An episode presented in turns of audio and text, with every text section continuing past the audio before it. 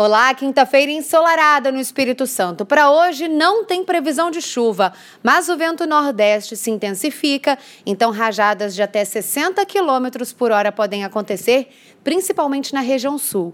Para ter mais detalhes sobre o tempo, é só acompanhar a programação da TV Vitória.